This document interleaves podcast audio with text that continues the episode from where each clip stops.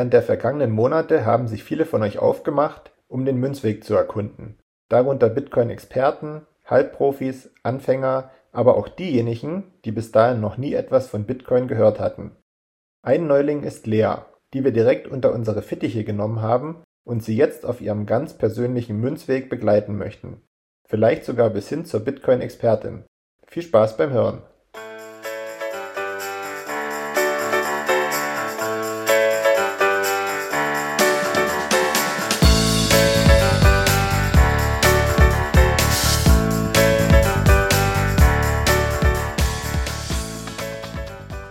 Hallo und herzlich willkommen zur 13. Folge Leas Münzweg. Ich bin's wieder, Markus, und an meiner Seite begrüße ich die Hauptdarstellerin, die Lea. Hi, Lea. Hallo. Äh, die Maren. Hi. Und nicht Manu, weil Manu muss ähm, heute zum Zeitpunkt der Aufnahme leider arbeiten. Viele Grüße, Manu. Lass dich nicht ärgern. Aber Manu hat eigenständig eine Vertretung organisiert und die Vertretung ist der Ernsthaft. Hi, grüß dich. Hi. Ja, mich freut es, dass du ähm, jetzt schon zum zweiten Mal nach unserer Jubiläumsfolge äh, in, bei uns zum, im Podcast zu Gast bist. Und bevor ich zu Lea und Maren komme, vielleicht sagst du noch mal ein, zwei Worte über dich äh, für diejenigen, die unsere Jubiläumsfolge vielleicht nicht gehört haben und die sich eher auf Leas Münzweg konzentrieren. Ja, ich bin online unter dem Handel ernsthaft unterwegs und bin knapp 30 Jahre alt, habe ungefähr vor anderthalb Jahren, einem Jahr zu Bitcoin gefunden und seitdem befinde ich mich auf der Reise durchs Rabbit Hole. Ja, das kann ich bestätigen, weil Ernsthaft ist auch Mitglied unserer Münzweg-Admin-Gruppe, bringt sich da fleißig ein und äh, unterstützt auch in der Münzweg Family Gruppe, falls es da Fragen gibt und nimmt auch die Neuankömmlinge mit an die Hand. Das finde ich immer sehr schön und das freut mich.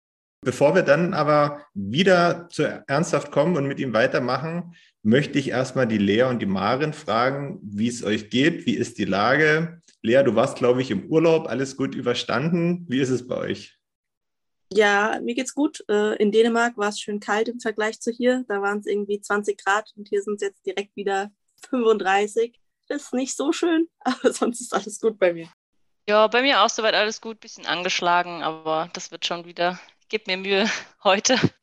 Ja, wir reden ja über Bitcoin und über Bitcoin sagt man ja, äh, dass er viele Wunden heilen kann. Mal sehen, wie es ähm, dann nach der Aufnahme aussieht bei dir. Ja, deswegen habe ich mich auch aufgerafft heute, um dabei zu sein. Sehr gut, sehr gut. Ähm, wir haben uns natürlich im Vorfeld mit Mano und ja mit euch auch, glaube ich, so ein bisschen Gedanken gemacht, über was wir denn heute sprechen könnten. Wir hatten ja jetzt so eine kleine, ich nenne es mal Sommerpause, eben aus den gerade genannten Gründen. Aber heute geht es wieder frisch ans Werk und worüber wollen wir sprechen? Wir haben uns überlegt, ohne dass wir jetzt darauf eingehen, ob Lea vielleicht schon mal in Sachen Bitcoin-Kauf unterwegs gewesen ist oder nicht. Das müssen wir nicht verraten. Aber wir wollen heute mal das Thema angehen, wie und wo kauft man Bitcoin und was sollte man dabei beachten. Und bevor wir gleich so die einzelnen Kaufoptionen durchgehen, was daran gut ist, was vielleicht schlecht ist, wollte ich dich mal fragen, Lea, ob du denn schon darüber ein bisschen Bescheid weißt oder was du so denkst, wo man denn Bitcoin kaufen kann. Über das Kaufen an sich tatsächlich weiß ich nicht so genau Bescheid. Also das Einzige, wo ich jetzt mich so ein bisschen mit beschäftigt habe, war halt mit diesem Hin- und Herschicken von Bitcoin, was wir auch schon gemacht hatten. Aber mit dem selbstständig Kaufen an sich tatsächlich kenne ich mich noch gar nicht aus. Und hast du da eine ungefähre Vorstellung, wie man das machen könnte, wo man da vielleicht hingehen könnte oder wie man danach sucht? Ich würde es wie alles, wie bei allen Dingen in meinem Leben, ich würde es einfach googeln und dann würde ich es irgendwie finden. Aber ob das dann immer die seriösesten Quellen werden, ist halt dann die Frage. Aber ja, das wäre vermutlich meine Herangehensweise. Ich würde es wahrscheinlich einfach Bitcoin kaufen, googeln und dann irgendwas, was mir dann da rausgeschmissen wird, anklicken. Ja, ich glaube, das ist gar keine so schlechte Herangehensweise, eine von vielen möglichen Herangehensweisen. Das Problem dabei ist aber, ich habe das sogar auch im Vorfeld der Aufnahme mal gemacht und genau das gegoogelt um zu sehen, was einem da angezeigt wird. Und da wird einem wirklich die komplette Palette an unterschiedlichen Plattformen angezeigt. Und da kommen wir nämlich schon zum Thema, weil es nämlich gar nicht, na gut, leicht ist es vielleicht, aber nicht ohne weiteres Bitcoin zu kaufen, weil man schon einige Sachen beachten sollte.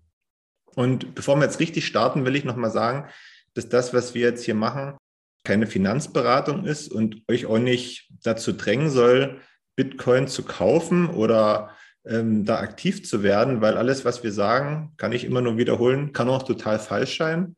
Und ähm, wir möchten da keine Haftung dafür übernehmen, dass ihr dann sagt, ihr habt doch aber gesagt, ihr müsst da und da Bitcoin kaufen. Also so ist es nicht.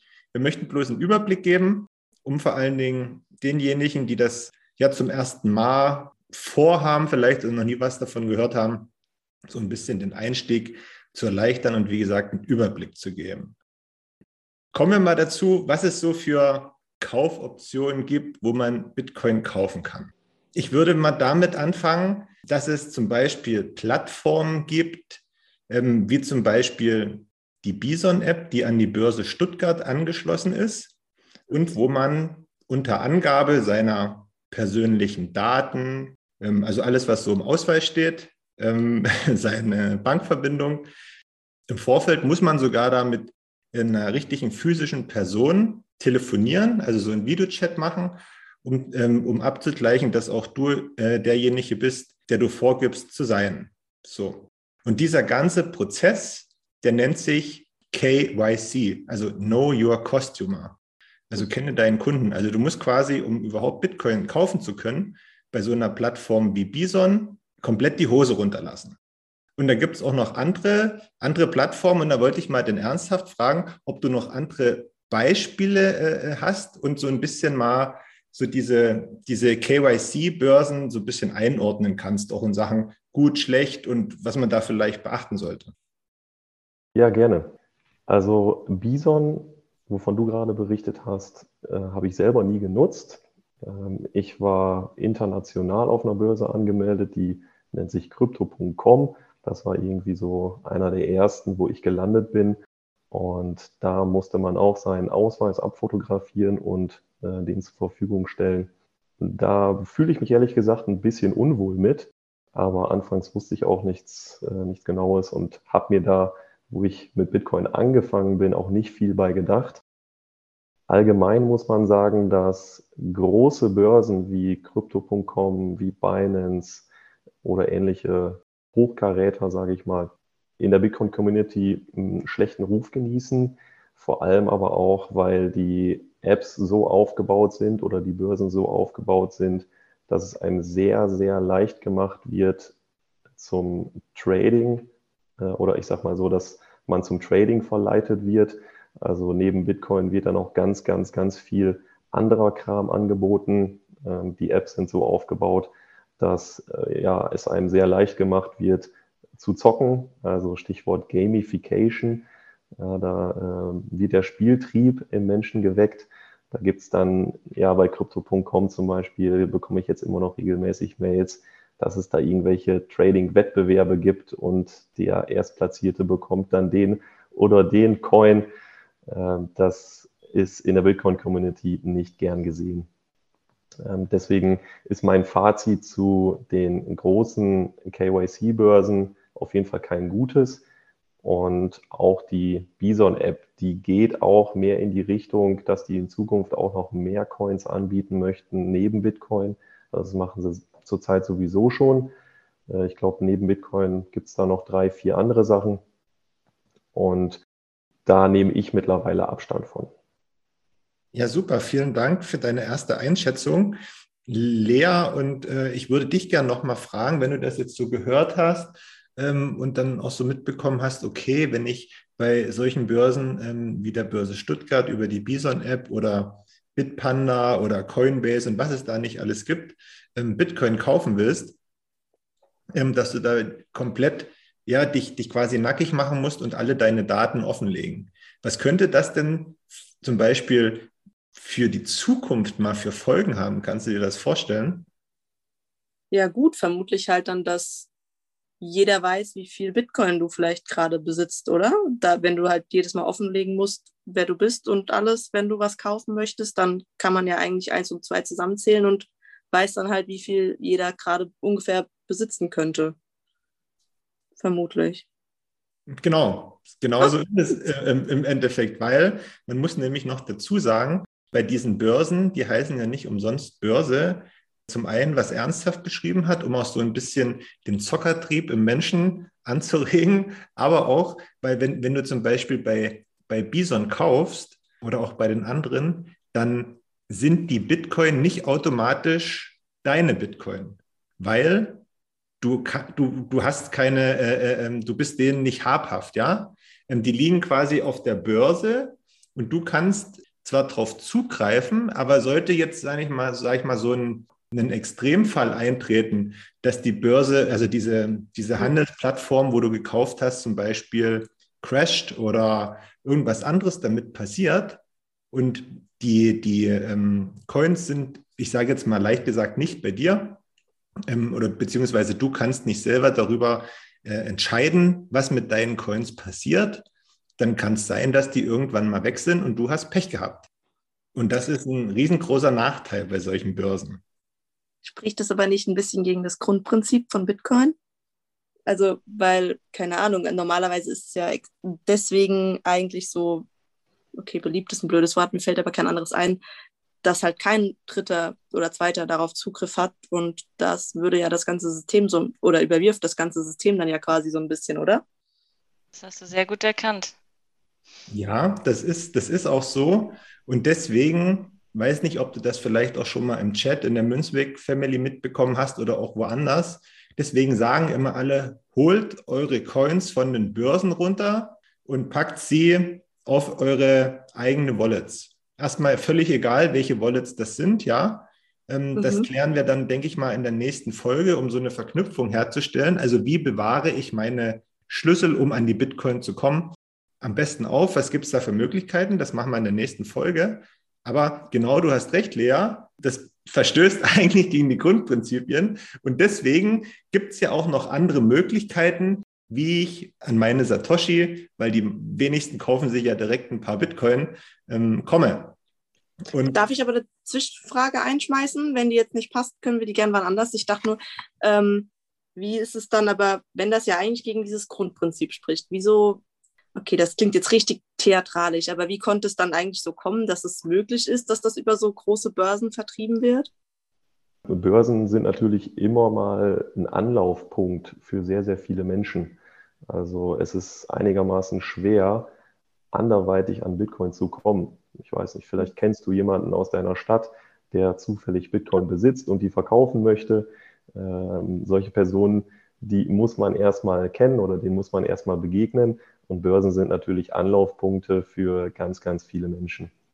Und äh, auf Börsen ist es relativ praktisch, auch einfach Bitcoin zu kaufen. Es wird einem auch einfach gemacht.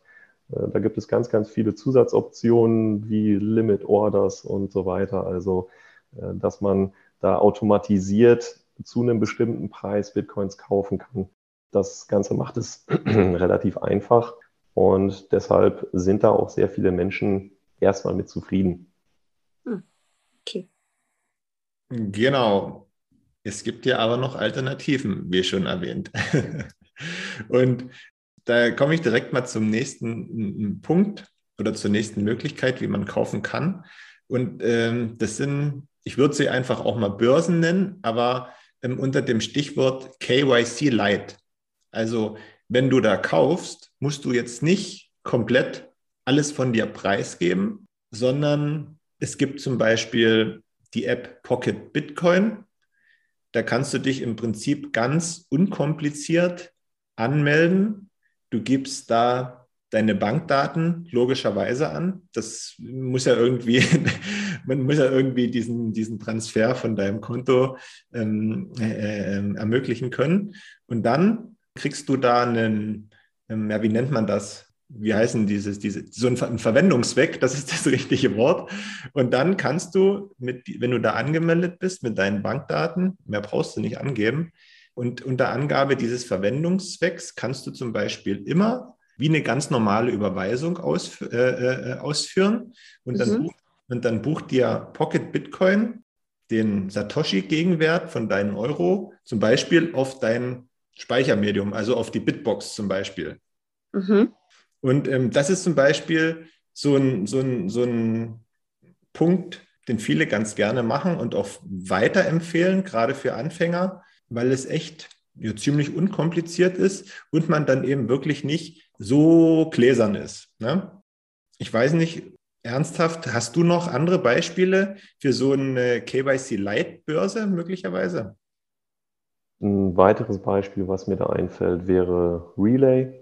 Das ist ein ähnlicher Dienst wie Pocket. Die kommen auch beide aus der Schweiz. Und was man noch vielleicht dazu sagen könnte, ähm, Pocket und Relay identifizieren den Kunden anhand der IBAN. Also auch da wird die Identität geprüft, alles im Hintergrund. Ja, also deswegen KYC Lite. Man selber muss jetzt nicht mit einer Person über Video, äh, Video-Ident äh, sich identifizieren. Der Vorteil ist aber da, wenn, sagen wir mal, eine Börse gehackt wird und ich habe da meinen Ausweis zur Verfügung gestellt, dann haben halt die Hacker möglicherweise Zugriff auf meine Ausweisbilder. Das könnte so bei Pocket in der Form nicht passieren, weil die kein Bild von meinem Ausweis haben. Also das ist der Vorteil an der Stelle. Genau. Und Lea, du siehst, wenn man sich mal so damit beschäftigt und was es so für einzelne Möglichkeiten gibt, wie man denn jetzt in dem Fall eben Bitcoin kaufen kann, dass es doch auch möglich ist, auch so ein Stück weit seiner Privatsphäre zu schützen. Ja? Und ähm, Stichwort Privatsphäre Schutz, dritte Kaufoption, das sind die komplett, ähm, ernsthaft berichtige mich, die komplett KYC-freien Optionen, also wo man im Prinzip von Mensch zu Mensch eine Transaktion durchführt, ohne dass ich jetzt jemanden meinen Ausweis oder so zeigen muss. Ja, also das nennt man so diese, diese Peer-to-Peer-Transaktion. Man könnte sich das zum Beispiel so vorstellen, wenn man das jetzt physisch macht. Man verabredet sich zum Beispiel mit Person XY im Park. Er möchte Bitcoin kaufen und du verkaufen und dann macht er dann eben einen Deal. Da musst du zwar keine Daten angeben, aber jetzt ist natürlich die Sache, okay, ich treffe mich jetzt mit einer fremden Person irgendwo im Park die könnte mich ja trotzdem irgendwie über den Tisch ziehen, ne? oder keine Ahnung. Also das ist auch jetzt nicht komplett risikofrei, aber es ist zumindest so, dass man jetzt keine Daten rausrücken muss. Und es gibt auch noch bestimmte Plattformen oder Anbieter im Internet, wo man das auch machen kann. Ja, da ist es eben nicht physisch. Und ähm, da würde ich gerne ernsthaft nochmal fragen, du weißt doch da sicherlich, wo man sich da so rumtreiben kann. Ich habe von gehört. ähm, ja, da gibt es zum Beispiel die Software BISC. Das ist mehr oder weniger eine dezentrale Börse. Also da treffen auch Leute zusammen, die sich aber alle nicht kennen. Und ähm, jemand, der Bitcoin verkaufen möchte, der kann da seinen eigenen äh, Kurs bestimmen. Zum Beispiel, ich verkaufe zu einem aktuellen Kurs, nehme aber 5% Aufschlag. Und dann kann sich jemand, der Bitcoin kaufen möchte, überlegen, ob er das Angebot annimmt oder nicht. Und wenn er das annimmt, dann hinterlegt man eine kleine Summe an Satoshi quasi bei der dezentralen Börse, bei BISC, um sicherzugehen, dass man auch ehrliche Absichten hat. Das ist quasi ja eine Absicherung, ähm, falls man zum Beispiel bezahlt und der andere schickt einem die Bitcoin aber nicht, dann wird derjenige, der die Bitcoin nicht geschickt hat, quasi bestraft und diese Kaution, die man da hinterlegt, wird einbehalten von der dezentralen Börse. Ähm, und so kann man sich da quasi ja eine kleine Reputation auch aufbauen. Also jemand, der zum Beispiel schon über 500 Tage dabei ist und schon zig Trades abgewickelt hat, also Bitcoin verkauft oder gekauft hat, der wird grundsätzlich mal als vertrauenswürdiger eingestuft und mit dem geht man dann gerne in Handel ein. Ja, so viel zu BISC. Ähm, die zweite Option wäre noch Robosatz. Das ist ein Dienst, der ähnlich handelt, nur das Ganze über Lightning stattfindet. Ähm, Lightning ist ja quasi diese zweite Ebene ähm, mit den sehr viel schnelleren Transaktionen. Aber da gehen wir ein andermal nochmal genauer drauf ein. Robosatz kann ich aber noch nicht so viel zu sagen, weil ich mir den Dienst nicht angeschaut habe und da auch noch keine Recherche betrieben habe wenn ich das immer so höre und auch in der Vergangenheit gehört habe, dann habe ich mir immer so gedacht, Mensch, ist irgendwie krass, da gibt es so viele Sachen, die da irgendwie im Hintergrund laufen und die so verschiedene Sachen möglich machen. dass es das gibt, finde ich schon irgendwie verrückt. Ich weiß nicht, Lea, hast du dir auch schon mal so irgendwie so die Frage ähm, gestellt, ob das denn vielleicht auch alles so alles so seine, seine Rechtmäßigkeit hat, was es da alles so im Angebot gibt? Oder weißt du, was ich meine? Ich weiß, was du meinst, aber tatsächlich dadurch, dass ich mich ja eigentlich so mit dem Kaufen an sich noch nie beschäftigt habe, eigentlich noch gar nie, habe ich mir tatsächlich auch noch gar nicht so krass Gedanken drüber gemacht. Ich, wie gesagt, dadurch, dass ich immer nur irgendwie was geschickt bekommen habe, dachte ich immer so, naja, dann schickt mir mal hier jemand was, dann schickt mir mal da jemand was und dann am Ende habe ich so und so viel. Von daher hör mal, ich lasse die Mahn einfach kaufen und die soll mir das dann schicken und dann bin ich raus aus der Nummer. Das ist eine gute Idee. Also das müsste ich direkt mal überdenken, ob ich da noch jemanden finde. Vielleicht kann ich das mit Manu so machen. Schön die KYC-freien Satz bekommen. Ja, ja. ja. genau. Und mir ist jetzt auch noch zum Thema Kaufoptionen eine vierte Option eingefallen. Und zwar sind das ähm, ja so klassische Terminals, also wie so Bankautomaten, die man so kennt, wenn du jetzt meinetwegen mhm. zur, musst nicht sagen, wo du bist, aber ich sage jetzt mal Sparkasse gehst und da deine Karte reinsteckst und ähm, 50 Euro abbuchen willst. So sehen diese Terminals auch ungefähr aus. Ich selber habe das noch nicht genutzt. Ich weiß nicht, Marin oder ernsthaft, habt ihr das schon mal ähm, genutzt? Ich habe nur gehört, dass da irgendwie auch in Sachen Gebühren, dass das jetzt nicht ganz so günstig ist. Ähm, ja, ich habe ja erst tatsächlich heute was wieder drüber gelesen. Es hat äh, jetzt in irgendeinem Rewe-Markt in Offenbach äh, irgendwie so ein, so ein Automat aufgemacht. Also die haben da so einen aufgestellt. Ähm, was ich ein bisschen blöd fand, die Gebühren lagen anscheinend bei 8,1 Prozent, also relativ hoch. Und du musstest dich tatsächlich auch dort anmelden. Also das fand ich dann auch irgendwie wieder nicht so, nicht so schön. Ich habe eigentlich gedacht, dass es vielleicht ohne gehen würde, aber anscheinend musst du dich da leider auch registrieren. Also nicht so optimal. Genau, also das ist von Land zu Land unterschiedlich. Ich habe auch so einen Automaten noch nie benutzt, aber ich stand mal vor einem, ich habe einen gesehen und äh, ich kann bestätigen, dass die sich wirklich eine ganze Schippe an Gebühren wegnehmen. Also an solchen Automaten sind die Bitcoin oder die Satz deutlich teurer, als wenn man sie woanders kauft. In Deutschland muss man sich auch vollständig identifizieren, wenn man an so einen Automaten geht. Ich glaube, in Österreich gibt es eine 250-Euro-Grenze, aber nagelt mich da nicht drauf fest. Also gerne auch im Nachgang nochmal korrigieren. Und in der Schweiz liegt diese Grenze noch höher. Ich weiß aber nicht genau, wo da das Limit ist.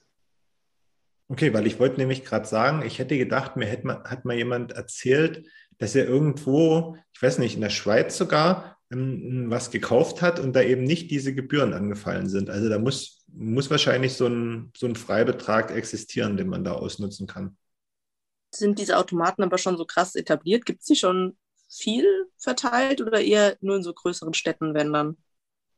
Also hier in Europa gibt es die noch relativ selten, also in vereinzelt äh, in vereinzelten Regionen oder ja, generell größeren Städten findet man die schon an, aber andere Länder sind da auf jeden Fall deutlich weiter.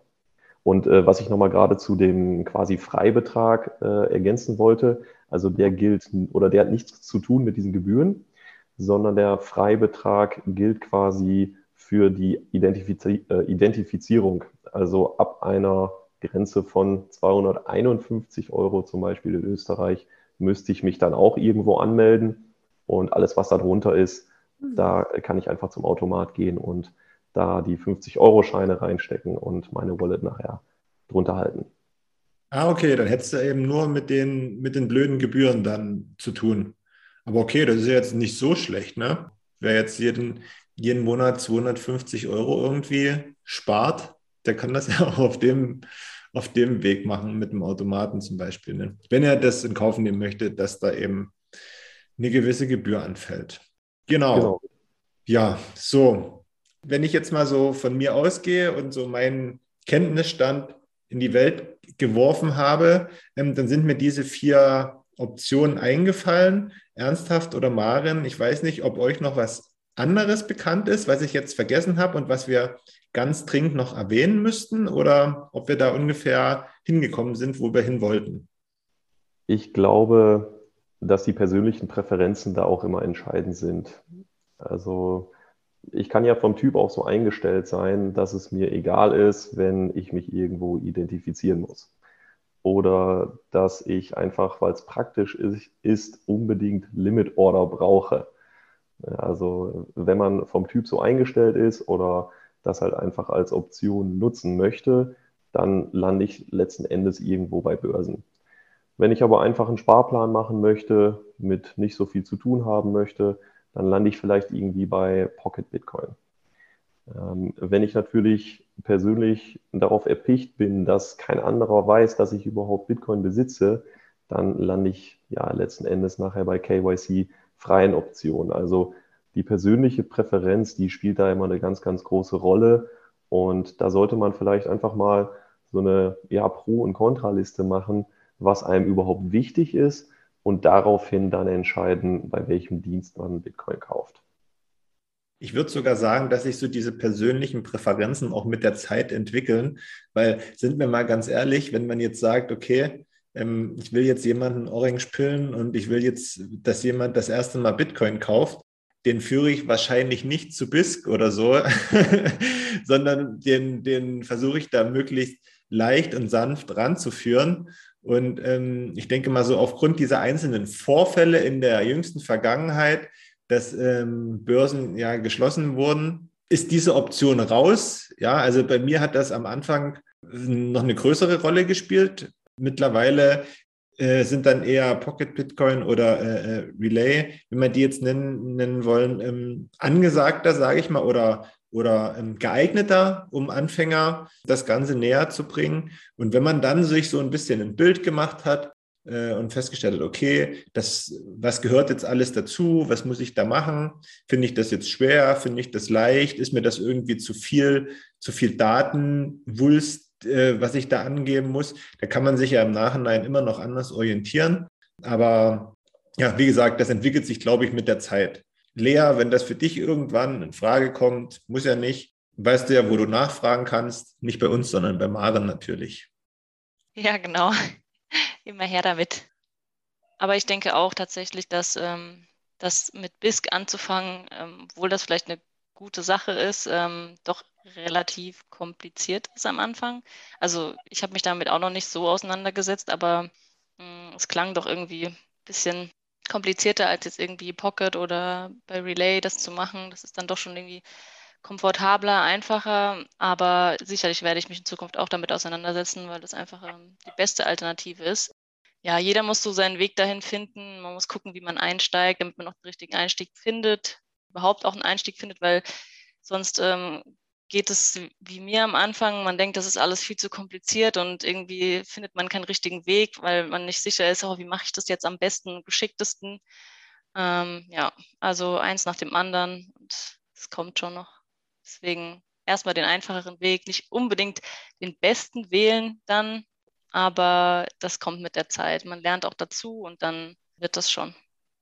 Das waren beinahe die perfekten Schlussworte. Aber äh, ich will trotzdem nochmal Lea fragen, ob das dir jetzt ungefähr so ein, dieser kurze Abriss, so einen kleinen Einblick gegeben hat, was es für Möglichkeiten gibt, ob du das nachvollziehen konntest und ob du vielleicht auch ja spontan noch eine Frage dazu hast oder auch irgendwas, was wir dann vielleicht in der nächsten Woche besprechen müssen. Also aufklären konnte schon tatsächlich einiges. Wie gesagt, dadurch, dass ich da vorher ja gar keine Ahnung von hatte. Ich würde wahrscheinlich trotzdem, bevor ich mich da dran wage, mich wahrscheinlich eh zu Maren setzen und die das einfach machen lassen und dann erstmal daneben sitzen, bevor ich irgendwas falsch mache. Fragen an sich eigentlich nicht. Nur vielleicht so eine kleine, ich weiß aber nicht, ob die jetzt dazu passt zu dem Thema. Äh, wenn nicht, können wir die ja auch einfach rausschneiden, das ist auch in Ordnung. Aber zum Beispiel bei Telegram, die Maren zum Beispiel ist da in irgendeiner Gruppe, wo halt auch ganz oft dann so Bitcoin hin und her geschickt, Bitcoin-Flips oder wie das heißt, wo man dann so irgendwas klicken, wo die Maren aus Versehen irgendwas geklickt hat und dann einen Nervenzusammenbruch bekommen hat. Das ist dann aber quasi einfach privat, Privatvermögen von Leuten, die in dieser Gruppe quasi drin sind einfach und das dann da zur Verfügung stellen oder wie kann ich mir das vorstellen?